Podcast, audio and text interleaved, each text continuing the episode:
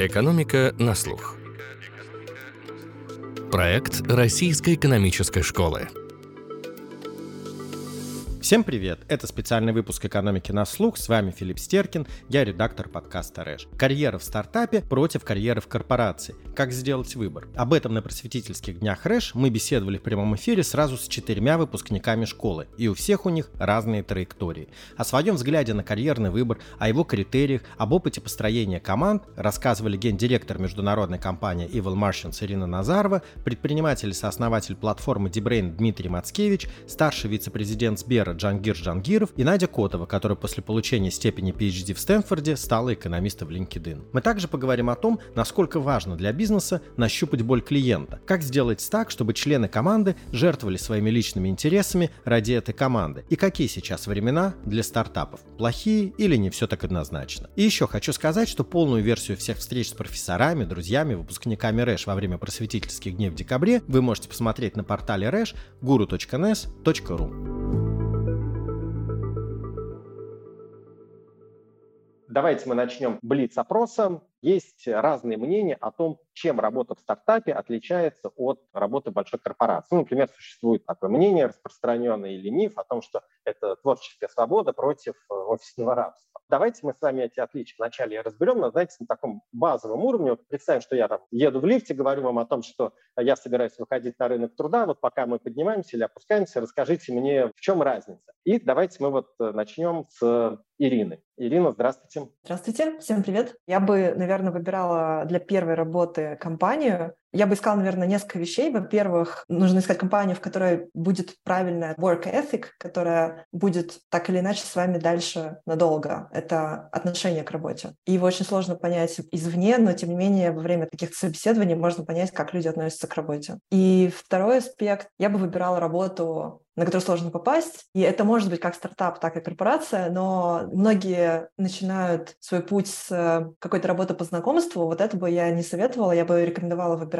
какой-то сложный челлендж, который поможет вам получить уверенность в себе. Но обычно в корпорации, опять же, они все разные, но обычно в компаниях крупнее есть какой-то процесс онбординга и обучения молодых специалистов, который более структурирован, дает больше там обратной связи и в хорошем смысле будет помогать молодому специалисту обучаться как раз-таки work ethic, то есть подходу к работе. А в стартапе это, в принципе, может быть, и у человека на самом, в каком смысле может быть изнутри уже существовать такие установки правильно, и действительно он попадет в стартап и вот внезапно раскроется. Но базово я бы считала, что в стартапе этого скорее нет, и просто потому, что недостаточно ресурсов для того, чтобы выстроить правильную систему. Но ребята могут э, иметь другой опыт. Вот интересно, на самом деле. Вот давайте, да, Джангир. Добрый день, всех очень рад видеть. Вот я по совету Иры пошел работать как раз в корпорацию, и уже 18 лет работаю в корпорациях, с которых 14 работаю в Сбере. Мне кажется, что есть, ну, наверное, три ключевых различия между работой в корпорации и в стартапе. Первый – это ресурсы, то есть в корпорации они есть, в корпорации есть какая-то маржа, какой-то финансовый ресурс, который корпорация может тратить на развитие, в том числе на реализацию каких-то новых стартапов. В стартапе тебе приходится за ресурсами бегать самому, и зачастую это очень сложно. Даже если у тебя очень хорошая идея, тебе надо убеждать людей вокруг, чтобы они тебе эти ресурсы давали. Вторая история – это тоже в каком смысле про ресурсы, но она скорее больше про инфраструктуру и платформу. В корпорациях, опять же, обычно платформа вся есть, то есть есть там финансовая служба, бэк-офис, маркетинг, какие-то приложения уже реализованы и так далее. И гораздо меньше приходится тратить ресурсов своих собственных на то, чтобы реализовывать какие-то очень базовые вещи, но при этом есть всегда и ограничения. То есть корпорация, вот это не то, чем корпорация всегда выигрывает, потому что в крупной компании ты зачастую ограничен. Ну, например, ты не можешь брать людей без высшего образования на какие-то позиции. Или ты должен программировать в каких-то ограничениях, ты должен использовать какие-то технологии, которые в этой корпорации приняты как основные, ты не можешь использовать все подряд. У тебя там сразу очень серьезные требования по кибербезопасности, по комплайенсу, по всему. То есть то, на что небольшой стартап может вначале закрыть глаза, крупная корпорация не может в силу репутационных и разных других рисков. Ну и третье, это, конечно, стартапе ты реально можешь выйти, как там один из тех, кто все начинал, ты можешь выйти с принципиально другим выигрышем, нежели в корпорации. Там тоже есть и бонусы, и мотивация, привязанная к успеху конкретного продукта, но все же это обычно, то есть, ну, условно, миллионером из корпорации выйти можно, миллиардером из корпорации выйти сложно. Есть очень мало людей, кто вышли миллиардерами из крупных корпораций. Поэтому, если у тебя амбиция прям, ну, совсем такая большая, то ну, придется в какой-то момент идти делать свой собственный бизнес. Дмитрий, что вы скажете? Ну, я, наверное, сейчас какой-то займу просто ради интереса противоположную точку зрения. Можно, в принципе, любую объяснить, наверное, штуку. Я бы подумал таким образом. Если есть какой-то классный, большой, э, растущий рынок, куча всего, где все происходит, допустим, там Америка, и я еще молодой, то есть э, мне 16-17 лет. С точки зрения моего риск-толеранс в этом возрасте, конечно, мне надо рисковать, я так считаю. Я бы советовал если у меня там когда-нибудь будут дети, которым 16, я бы советовал просто рисковать и погружаться в максимально какие-то двигающиеся, быстро турбулентные штуки, где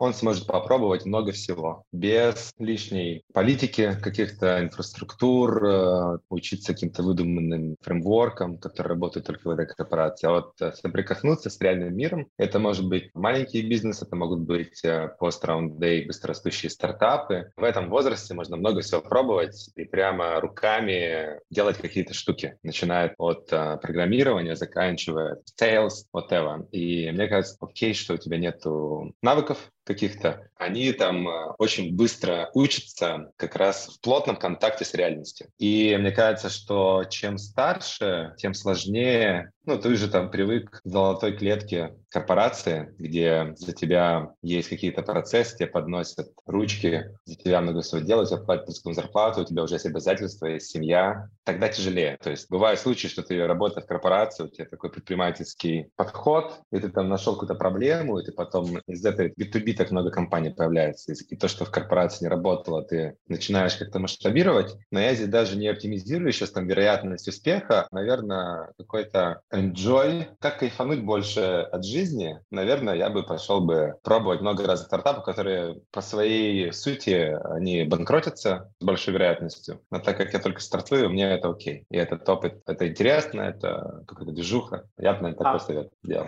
А стартап, хорошо, он возьмет ли такого молодого человека без опыта, это другой вопрос. специалиста? Вообще, конечно, если бы я советовал со стороны стартапа, я бы советовал, вот когда я стартую, выбирать только супер э, опытных чуваков, чтобы не брать на себя риск, и у меня нет денег на их обучение. Но со стороны того, кто ищет работу, конечно, я бы советовал бы просто, если получается попасть, это надо показать мотивацию, надо показать какую-нибудь свою уникность, что обычно в таких случаях я, когда молодой, только после универа, я беру тем, что я могу работать очень много, у меня очень много энергии, я готов рвать, э, во всем разбираться, учиться, и это тоже уникальный скилл, который со временем проходит. Для меня все новенькое, я везде очень очень flexible. Поэтому ну, можно найти какое-то пересечение своих уникальных скиллов, и возраст тоже это уникальный скилл, который может как раз быть на руку тому, кто ищет. Надя, ну вот вы совсем недавно сделали выбор, вы пошли работать в корпорацию. Какие вы здесь видите преимущества в работе в корпорации? Почему вы сделали такой выбор? Помимо стабильной заработной платы и других материальных преимуществ корпорации, я для себя решила, что работа в корпорации позволит мне расти и развиваться в более тепличных условиях и смягчит переход из академии в индустрию. Это был большой фактор для меня. По причине того, что в больших корпорациях, мне кажется, больше структуры, о чем коллеги тоже говорили. И поэтому это позволяет мне постепенно постоянно адаптироваться к новому окружению, специфике работы в команде и в индустрии. А если говорить о предыдущем вопросе про офисное рабство или свободе творчества, мне кажется, что у меня довольно много такой свободы как раз в LinkedIn. То есть я работаю в команде экономистов-исследователей, много работаю с данными, строю модели, которые потом используются в производстве, занимаюсь разными экспериментами прикладными исследованиями. И мне кажется, стартап дает свободу заниматься любимым делом, пробовать что-то новое, строить что-то совершенно классное, но при этом трудовые и денежные ресурсы очень сильно ограничены, и мне кажется, стартапам нужно четко выставлять цели и приоритеты, и им придерживаться. То есть сложнее разбрасываться временем и думать, что вот сегодня мне нравится работать над этим проектом, а вот завтра над другим, в то время как в LinkedIn у меня есть возможность думать и работать над совершенно разными идеями одно и то же время, даже если они отклоняются от основного курса компании. Ну и, опять же, говоря о моем опыте в академии, во время PhD в целом успех моих исследований напрямую зависел от меня. И в итоге академия перестала просто быть такой моей работой и стала частью моей жизни. И я стала воспринимать любые профессиональные неудачи очень близко к сердцу. Успех любой большой компании на данном этапе моей карьеры, по сути, очень мало зависит от моих действий сейчас, и поэтому мне гораздо легче воспринимать неудачи и критику, и абстрагироваться от сложностей на работе, и больше фокусироваться на личном росте и прокачивании навыков, и думать о том, что вот даже любые успехи и неудачи, независимо от того, как все сложилось в проекте, это опыт для меня, и я на самом деле очень много вынесла из этого опыта, и вот немного воспринимать такие неудачи немного философски. Мне кажется, работа в стартапе немного была бы похожа на работу в академии в плане того, насколько лично воспринимается опять же, успехи, неудачи, и поэтому на данном этапе моей карьеры, мне кажется, работа в корпорации подходит больше в этом плане. Давайте мы с вами продолжим говорить о строении команды. Вот есть, наверное, большие отличия в строении команды в корпорации и в стартапе. Жангер Дмитрий, вот можете вы сказать, по каким принципам вы формируете команду? Ну, я так как уже довольно давно руковожу очень большими коллективами, то у меня, конечно, есть принципы формирования команды, я могу им поделиться. Первый принцип – это то, что ты работаешь не с подчиненными, а партнерами. Вот это надо как-то осознать один раз и навсегда, и перестать относиться к людям как к тем, кому ты там какие-то указания даешь. А все-таки, особенно в современной компании, ты работаешь все-таки с людьми, у которых есть свои интересы, своя мотивация. Ты должен в этом очень глубоко разбираться в каждом отдельном человеке и в команде целиком. Еще два принципа, они очень простые. То есть свои партнеры должны быть сильно круче тебя каждый в своей области. И если они сами также возглавляют команду, в моем случае это там уже давно так, что те, кто работает со мной непосредственно, у них там свои большие команды, у них должна быть возможность формировать свои команды по своему усмотрению. Вот, еще важный принцип, что у тебя должна быть оргструктура под задачи, что-то, что сложилось, да, оргструктура – это то, на чем корпорации конкурируют, и люди должны быть в оргструктуре, а не наоборот, то есть не надо лепить оргструктуру под людей, надо сначала создать правильные места, а потом под эти правильные места набрать правильных людей, причем этого принципа надо придерживаться все время, то есть человек должен быть правильным не только в момент найма, но все время, то есть он должен развиваться. Вот, ну и последнее, в команде надо создать атмосферу долгосрочного выравнивания целей. Не на бюджетный цикл там на год или три месяца тем более, а желательно лет на пять или больше. Это очень сложно, потому что надо разбираться в мотивации людей, надо иметь видение на много лет вперед. Но если ты это сделал, то бесплатным бонусом ты получаешь то, что люди могут жертвовать своими собственными интересами на пользу всей команды. Это, наверное, самый сложный принцип реализации, но он долгосрочно самый важный, как мне кажется. Да, это очень здорово. Дмитрий? Мне, на самом деле, вообще все отзывается, о чем мы говорили. Попробую просто на контрасте, наверное, добавить, что кажется важно мне, но строить можно абсолютно по-разному. Первая штука, вот на примере продуктологов, да, человека, который отвечает за продукт. Стартап, мы стараемся собрать людей, у которых которого был опыт выживания с небольшим бюджетом и ответственность. Приведу пример. Продуктолог из LinkedIn нам бы не подошел, потому что у него, скорее всего, бесконечное количество ресурсов, да, или из Яндекса. Почему я считаю, что часто карьера в большой компании, она не помогает карьере в стартапе? То есть мне нужен кто-то, кто с ограниченным бюджетом чувствовал, что если он не сделает классный продукт, он умрет. Ну, то есть это не просто будет неприятно, а его продукт не выживет. Поэтому он не имеет права на то, чтобы делать что-то, что там слишком много лишнего, очень большой скоп. То есть он обучен постоянно, постоянно редуцировать, выявлять суть, делать минимальное из того, что нужно. То есть у людей должен быть опыт выживания с ограниченным бюджетом. То есть иногда такие люди могут быть найдены и в корпорации, но круче всего подходит просто человек, который сделал в нескольких стартапах, был на этой стадии. И вот, например, другой такой похожий урок на американском рынке, который мы все время получили, что там даже вот, когда ты нанимаешь sales, формируешь, Это отзывается с тем, что под каждую даже свою стадию ты ищешь людей с определенным психотипом, то условно от нуля до одного миллиона продаж тебе нужен определенный человек, от одного до 10 миллионов продаж тебе уже нужны другие люди с другим mindset ом, с другим подходом, от 10 до 100 миллионов долларов продаж, тебе нужны уже другие люди. То есть так как ты в стартапе, ты не имеешь возможности обучать очень долго кого-то, тебе лучше взять кого-то, кто, например, несколько раз проходил стадию от нуля до одного. Ну, то есть, когда у тебя нету playbook ов, нету процессов, он не тратит время на лишние процессы, но он умеет там хаслить и из ничего что-то продавать. Поэтому, ну, стартап, в общем, это такая машина выживания, где ты э, ищешь просто людей, которые помогут дожить до следующей стадии. И тебе тебе надо очень хорошо понимать, а какой у тебя основной риск. У тебя сейчас там product market fit или риск получения первых продаж или риск масштабирования. И в зависимости от этого риска ты ищешь людей, которые под эту штуку подходят даже на уровне психотипа. Второй большой, ну, для меня, для нас, это эмоциональная какая-то коммуникация. Коммуникация, контакт, честный, кто что чувствует, почему, что у кого происходит. То есть если компания большая, она может себе позволить пятилетние какие-то планирования, там, процессы, то настройку, ну, в стартапе все меняется очень быстро, и тебе нужен очень сильный alignment. Alignment, особенно если ты работаешь remote,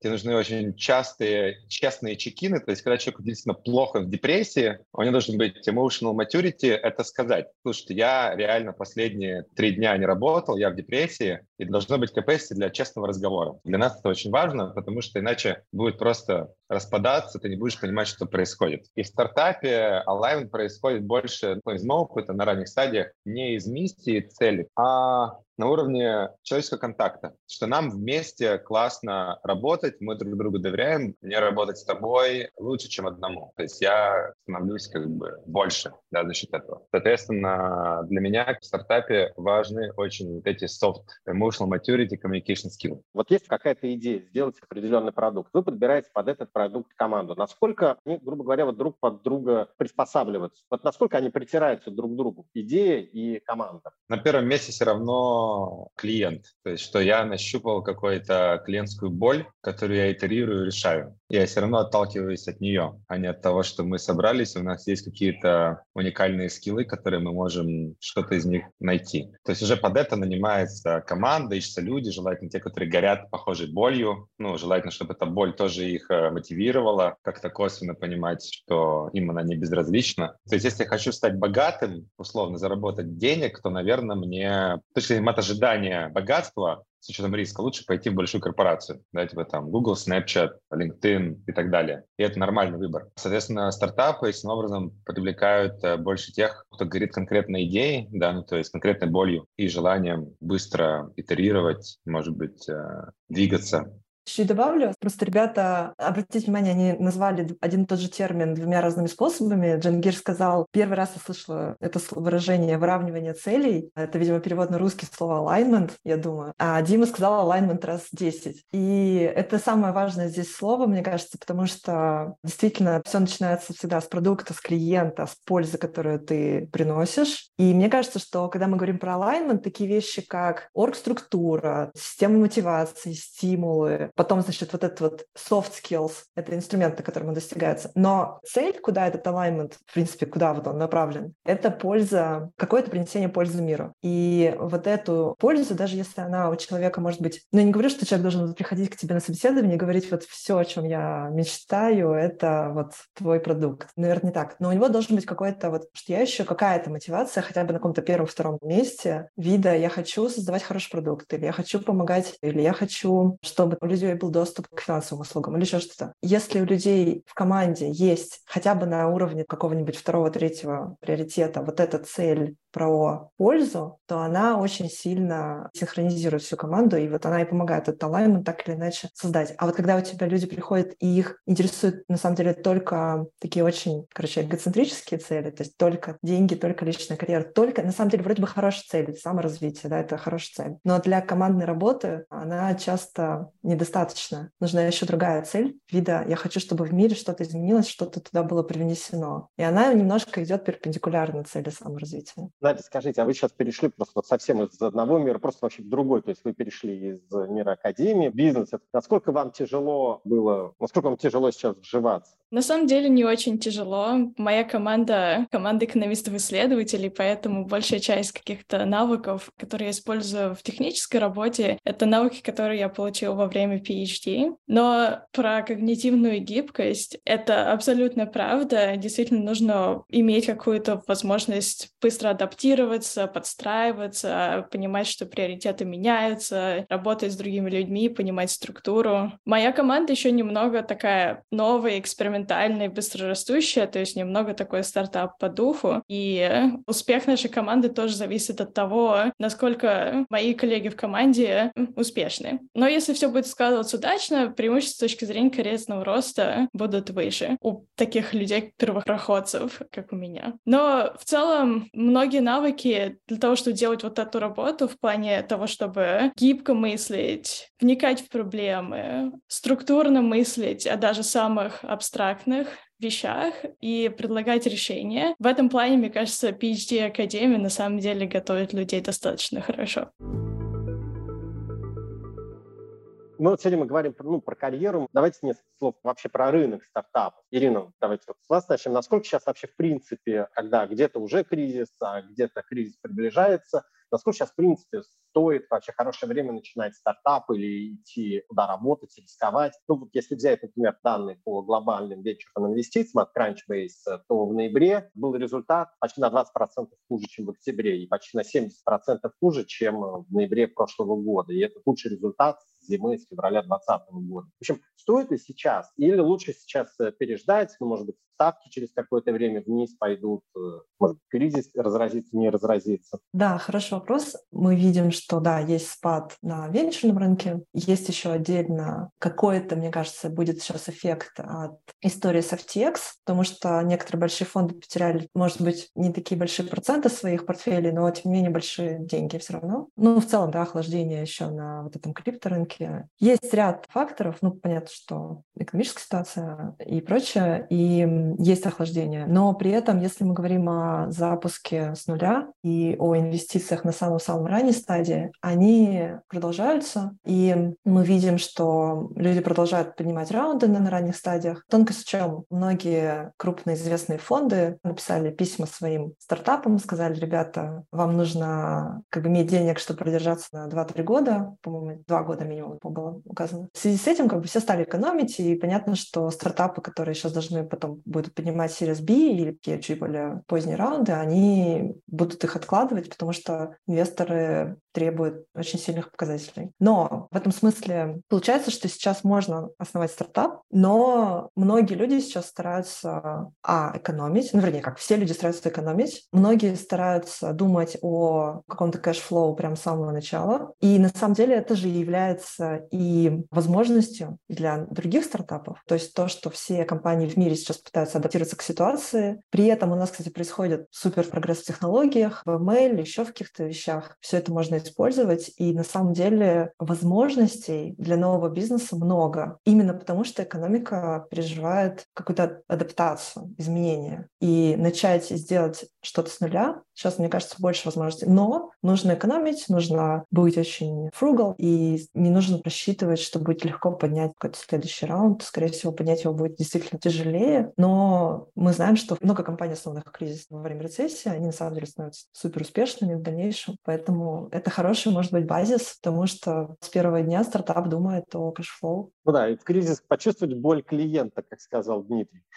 Э, Дмитрий, как вы считаете, плохие, хорошие? Точнее так, времена плохие, но есть ли большие возможности? Я считаю, что зависит от стадии проекта. И на самом деле обычно, когда для больших компаний плохие или для поздних стартапов плохие, для того, чтобы стартовать стартапы, это самые хорошие времена. Потому что все равно какой-то пресид получить, это там до миллиона долларов в Америке. Даже когда все замораживались во время ковида, даже в IC-шные компании могли пройти деньги, пресид инвестировали активно, потому что это понимают, что это делают в какой-то цикл, который будет через пять лет, да, то есть э, получить деньги деньги. Соответственно, так как у тебя все циклично, ну, то есть сейчас идет какая-то там рецессия, она там плохо для компаний, которые выходят на IPO или собирались где-то ликвидность получать. Для них не круто. Но для того, чтобы стартовать, наоборот, супер круто. Куча ангелов, будет давать деньги. На таком рынке у тебя, во-первых, э, идет много увольнений, у тебя дешевле привлекать э, сотрудников, у тебя много есть сотрудников из больших компаний, которых ты можешь взять, они будут даже с удовольствием тебя просто адвайзить как-нибудь полубесплатно. На мой взгляд, наоборот, классно. Вопрос стадии. Для, наверное, такого пост-раунд A э, стартапа, которому надо думать о следующем раунде, это не классно. Для того, кто собирался продаваться, не классно. А для того, чтобы начинать нового, просто супер. Ну, во-первых, потому что такие кризисы, ну, тебе понятно, что делать. То есть у тебя есть очень много болевых каких-то точек, которые ты можешь закрывать и клиентам, и всем остальным. Поэтому, мне кажется, наоборот,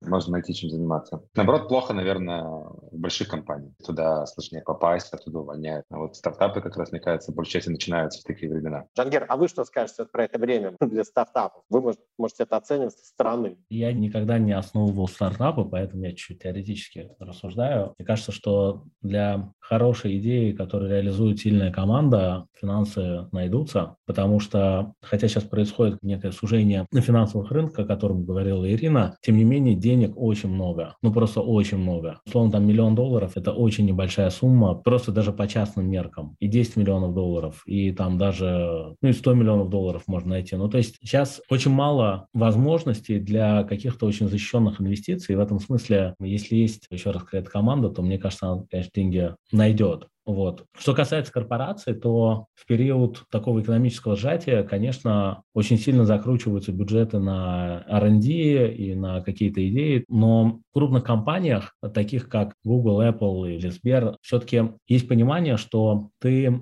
R&D делаешь не потому, что вот сейчас на рынке экономический спад или экономический подъем или еще что, да, ты его делаешь, а потому что это долгосрочно приносит выгоду, и компании очень большие, они способны работать вообще как государство и вкладываться вообще в фундаментальную науку. Почему фундаментальную науку вкладывается государство? Потому что государство, горизонт планирования – это десятки лет, 50 лет, 100 лет. Вот компании крупные могут мыслить такими категориями, в этом смысле то, что сегодня происходит рост процентной ставки в Америке или еще еще какие-то изменения, это не так важно. Но для этого это должна быть действительно крупная компания с очень э, понятной миссией, с эм, очень далекими планами. Поэтому, ну, например, даже у меня в рисках есть бюджет на R&D. Вот именно этот бюджет я не сокращал в этом году, хотя год достаточно сложный. Потому что идеи, которые мы можем родить в рамках нашего R&D, там, какие новые типы моделей используют там, в розничном кредитовании или еще где-то, они могут принести миллиарды рублей в этом году, в следующем году. Поэтому деньги так или иначе на хорошие хорошие идеи для хороших команд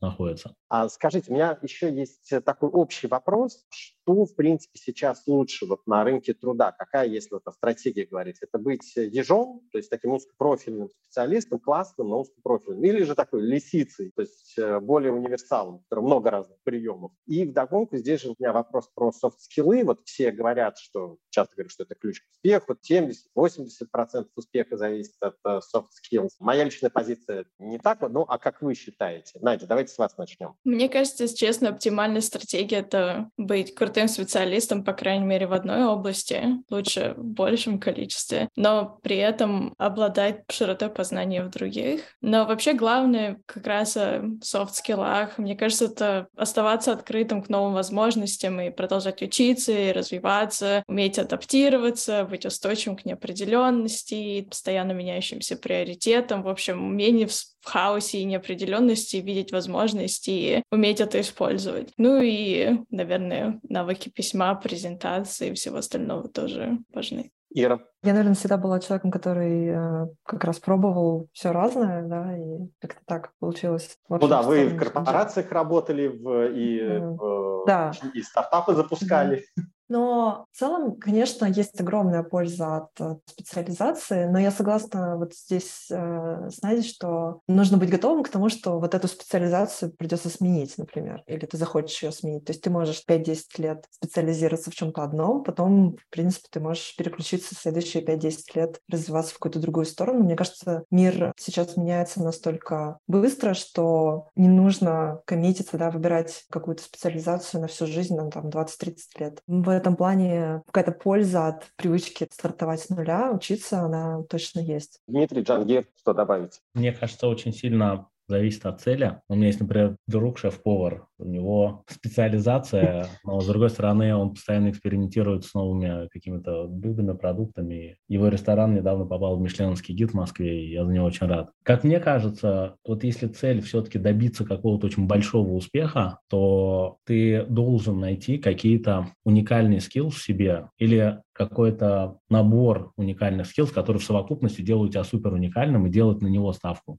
Вот. И в этом смысле, ну, конечно, ты должен быть в чем-то супер специализирован. При этом, ну, мне дальше просто добавить нечего, потому что сказали и Ира, тебе действительно надо обладать все-таки способностью быстро как-то перескакивать, я не знаю, учить языки, осваивать какие-то новые знания и так далее. Но если ты хочешь добиться на длинном горизонте чего-то прям значимого, ну, ищи в себе что-то, что делает тебя уникальным. Делай на это ставку, развивай это и пытайся это продать. Да, ну, с вами соглашусь абсолютно. Дмитрий. Первый был вопрос про soft skills. Мне кажется, это очень такой нагруженный термин, и без контекста сложно его понимать. Но в моем конкретном случае, из-за того, что я говорю про стартап, в котором команда распределена, здесь, э, каким бы ты крутым не был в чем-то, ну, это там какой-то один круг пересечения, тебя очень сильно усилит, если ты об этом можешь и про свое эмоциональное состояние, и про суть эту очень быстро, хорошо, эффективно коммуницировать и понимать то, что хотят. То есть какой-то вот интерфейс взаимодействия с тобой есть, потому что ну, с тобой надо постоянно сверяться. Тебе тяжело оставить одного в какие-то процессы. Поэтому в этом плане, ну, я считаю, как бы важное дополнение. Как говорил Джангир, тебе на порядок сделает более ценным, если ты супер крутой data scientist, а еще и с прокачанными soft skills. Таких вот мало. Соответственно, я думаю, что это не отменяет того, что ты должен быть крутым в чем-то или в пересечении чего-то, но когда еще пересекается с кругом soft skills, ты становишься еще ну, чуть более уникальным. Мне кажется, это хорошая мотивация просто эту тему для человека исследовать в плане ценности для своей команды. Спасибо.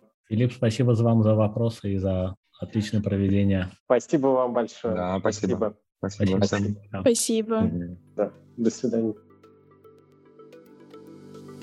Наверное, самая полезная способность, и неважно при какой карьере, это умение адаптироваться, используя свои сильные, желательно уникальные навыки. И, конечно, нужно уметь продавать эту свою уникальность. А еще, когда мир стремительно меняется, нужно иметь силы плыть против течения. Это может оказаться непростой, но выигрышной стратегией. В конце концов, как писал Честертон, все мертвое плывет по течению. Против течения может плыть только живое. Это был подкаст «Экономика на слух». Слушайте нас во всех подкаст-плеерах, оставляйте комментарии и отзывы и рассказывайте друзьям. С кратким изложением всех выпусков вы можете ознакомиться на портале guru.nes.ru, где вы также найдете множество материалов об экономике, финансах и образовании. До скорых встреч!